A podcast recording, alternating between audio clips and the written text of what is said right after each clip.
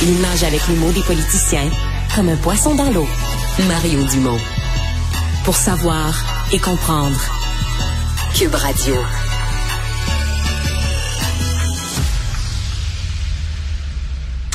Alors, euh, le Parti québécois, qui jusqu'à maintenant dans la campagne avait surtout parlé, euh, bon, question de langue, question de défense du Québec.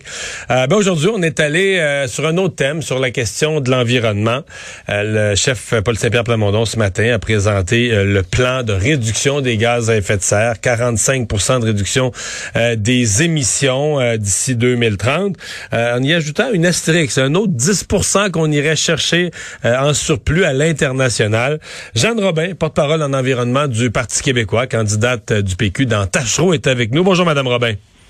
Bonjour, Monsieur Dumont. Bon, euh, le gouvernement actuel a des cibles de 37,5% euh, Québec solidaire 55 le PQ arrive avec 45 Pensez-vous que les citoyens s'y démêlent, ont l'impression que c'est euh, que c'est sérieux, qu'un dise qu'il veut en faire plus que l'autre? Pensez-vous que les gens y croient?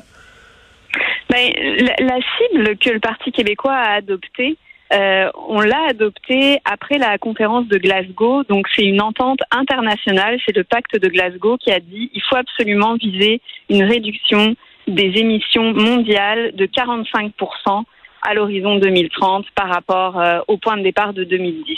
Donc, euh, par souci de cohérence avec Glasgow, le Parti québécois s'est engagé à réduire de 45% Et effectivement, on a décidé de faire un peu plus que notre part, parce que comme tous les pays développés, le Québec a quand même une responsabilité historique dans les émissions de gaz à effet de serre.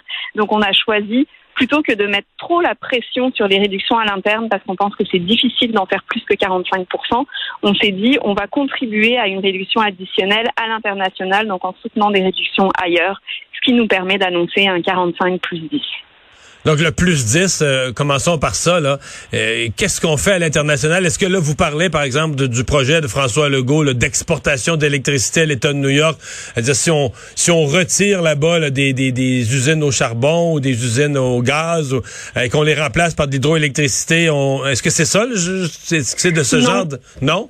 Non, il s'agit vraiment de financer des réductions, donc de prendre la responsabilité financière de réduction d'émissions de gaz à effet de serre à l'extérieur du Québec et à l'extérieur. Donc les contribuables québécois, les contribuables québécois payent pour aller subventionner un changement d'usine en Afrique, mettons.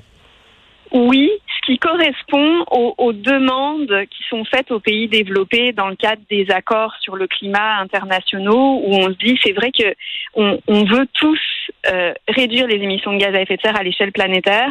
On sait qu'il y a des pays qui en ont pas forcément les moyens. Si on veut tous s'en sortir, considérant que les pays développés ont émis davantage jusqu'ici, c'est normal qu'ils mmh. contribuent. Donc on fait un premier pas euh, dans cette direction-là en, annonçant cette euh, réduction de 8,4 euh, millions de tonnes. À l'extérieur. Il faudra que ce soit bien expliqué parce que à penser à dire aux Québécois qui vont financer des projets écologiques à l'international, j'entends pas un vote tomber dans la boîte là. C'est vrai qu'il faut bien l'expliquer. Cela dit, euh, c'est plus simple de financer des réductions à l'extérieur du Québec et moins coûteux que de mettre à toute force la pression sur l'économie québécoise pour forcer un changement accéléré, ce qui conduirait probablement à fermer des usines ici, donc à fermer des emplois. On considère que réduire de 45% à l'extérieur du Québec, c'est déjà très ambitieux. Euh, positif, on, voit, on voit les choses de façon positive, mais on pense que c'est vraiment une façon équilibrée de voir les choses. On est dans quelques heures, là, euh, quelques... Dans, dans, dans 30 heures, là, on va être le 1er septembre, il va rester quatre mois dans l'année euh, 2022. Après ça, on va être en 2023, puis là, on parle d'objectifs pour 2030. Il va rester sept ans, mais dire sept ans, c'est demain matin. Là. Comment on pense qu'on va... Et là, on dit c'est des objectifs qu'on s'était donnés depuis longtemps, mais là, on n'a rien de fait. Je veux dire, l'atteinte de nos cibles entre, entre 2010 et 2023, c'est à peu près rien fait. Euh, comment on pense sérieusement réduire sans fermer d'usine, sans scraper l'économie, sans tout changer les habitudes des gens? Comment on peut réduire dans une si courte période de temps de près de la moitié nos émissions? Tu sais, ça a l'air... Euh, totalement irréaliste. Même la CAC à 37,5% ils sont même pas capables de chiffrer, de nous faire la démonstration comment ils y arriveraient. Vous avez raison sur le fait que l'inaction des gouvernements précédents euh, nous met dans une situation difficile alors qu'il reste ben, seulement ça, ça inclut les gouvernements du Parti québécois, là. Le gouvernement du Parti québécois a fait sa part avec une politique de mobilité durable. En 18 mois, on en a fait davantage pour le climat euh, que, euh, que les, les partis qui ont suivi en 8 ans. Puis une, puis une cimenterie qui a annulé euh, tous les efforts des automobilistes à peu près sur 5 ans. Là et qui ne respecte effectivement pas les balises qu'on lui avait fixées au départ. Mais pour ce qui est en tout cas du plan qu'on a présenté aujourd'hui, on a fait une analyse rigoureuse, puis on a fait appel à une firme de réputation internationale qui est spécialisée dans la création de trajectoires de réduction des émissions.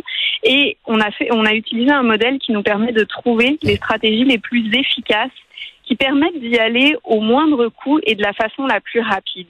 Puis, je ne peux pas vous détailler en quelques minutes le plan, mais ce qu'on vise, c'est vraiment beaucoup de mesures incitatives et de recherche et développement pour faciliter les transitions, faciliter le passage à l'auto électrique, euh, faciliter le passage à la mobilité durable avec des investissements très importants, notamment dans le transport collectif, faciliter les transitions euh, énergétiques et les transitions dans les procédés dans l'industrie pour justement conserver les emplois tout en ayant une, une économie plus sobre en carbone.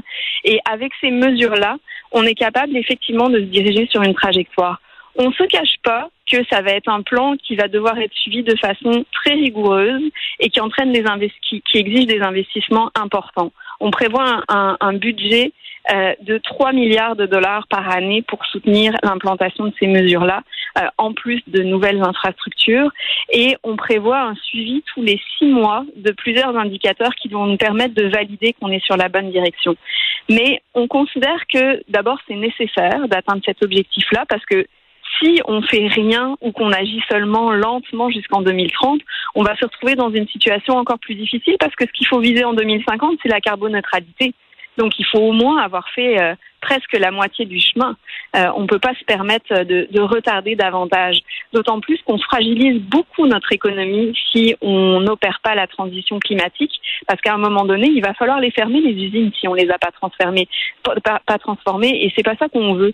Donc vraiment, pour avoir une transition juste, pour avoir une transition qui bénéficie à la population, on croit que c'est important et qu'on est capable et qu'on a les, les, compétences au Québec, le, le talent et, euh, et euh, l'engagement suffisant pour euh, opérer ce plan-là. Vous êtes candidate dans la circonscription de, de Tachereau. Euh, c'est une circonscription qui a été longtemps péquiste. J'ai connu votre prédécesseur Agnès Maltel qui a fait un long séjour euh, dans le siège de député de Tachereau. Euh, par contre, c'est Québec solidaire qui a repris le comté il y a quatre ans. Est-ce que c'est est-ce que c'est pensable, est-ce que c'est imaginable pour le PQ de reconquérir ce comté-là aujourd'hui? Je me suis présentée pour gagner. Je me serais pas présentée si je pensais que c'était pas possible. Hmm votre adversaire de Québec solidaire, qui est aussi un écologiste comme vous, il va dire, ouais, mais lui, nous, Québec solidaire, on est encore plus vert qu'eux. Nous, c'est 55% dans une surenchère que moi qui m'amuse, là, comme un spectacle de sol, de sol, mais je veux dire, 45, 50, 55. Personne, personne dit aux gens les sacrifices qu'ils vont devoir faire, abandonner leur auto, puis tout ça. Mais votre adversaire, Québec solidaire, va dire, moi, je réduis pas de 45, je réduis de 55. Je suis encore meilleur qu'elle, je suis encore plus vert. Pourquoi on le croirait pas? Le pari qu'on fait au Parti québécois, c'est de fournir d'abord une alternative euh, à la population euh, avant d'arriver avec des mesures plus difficiles. Parce que ce qui se passe actuellement, c'est que si on demande aux gens de changer leur comportement alors que l'environnement n'y est pas favorable. Il y a beaucoup de personnes qui disposent pas de transport collectif, donc on peut pas leur demander de laisser leur voiture de côté. Donc ce qu'on fait, c'est qu'on aide les gens à se débarrasser du pétrole en électrifiant les transports, en finançant du transport collectif. Et on fait le pari que ça va devenir attractif et que ça va être pour améliorer la qualité de vie des gens aussi. Maintenant, moi, je me présente pour le Parti québécois avant tout parce que je suis souverainiste et que je veux faire du Québec un pays. Et ça, Québec solidaire ne le met pas au premier rang de ses priorités. Nous, au Parti québécois, on le met et on s'assume. Ça, c'est clair. D'ailleurs, c'est ça pour moi le grand, la grande question. Est-ce que quand le Parti québécois parle d'indépendance, on vous croit? Quand vous parlez de défense de la langue française, on vous croit? Quand vous mettez à dire qu'en matière de changement climatique, vous feriez mieux que l'autre, puis l'autre, puis l'autre, puis l'autre, là, on sait plus trop, là, lequel serait vraiment meilleur. On dirait que c'est moins... Est-ce que le Parti québécois est vraiment plus vert qu'un autre? Pourquoi? Pourquoi?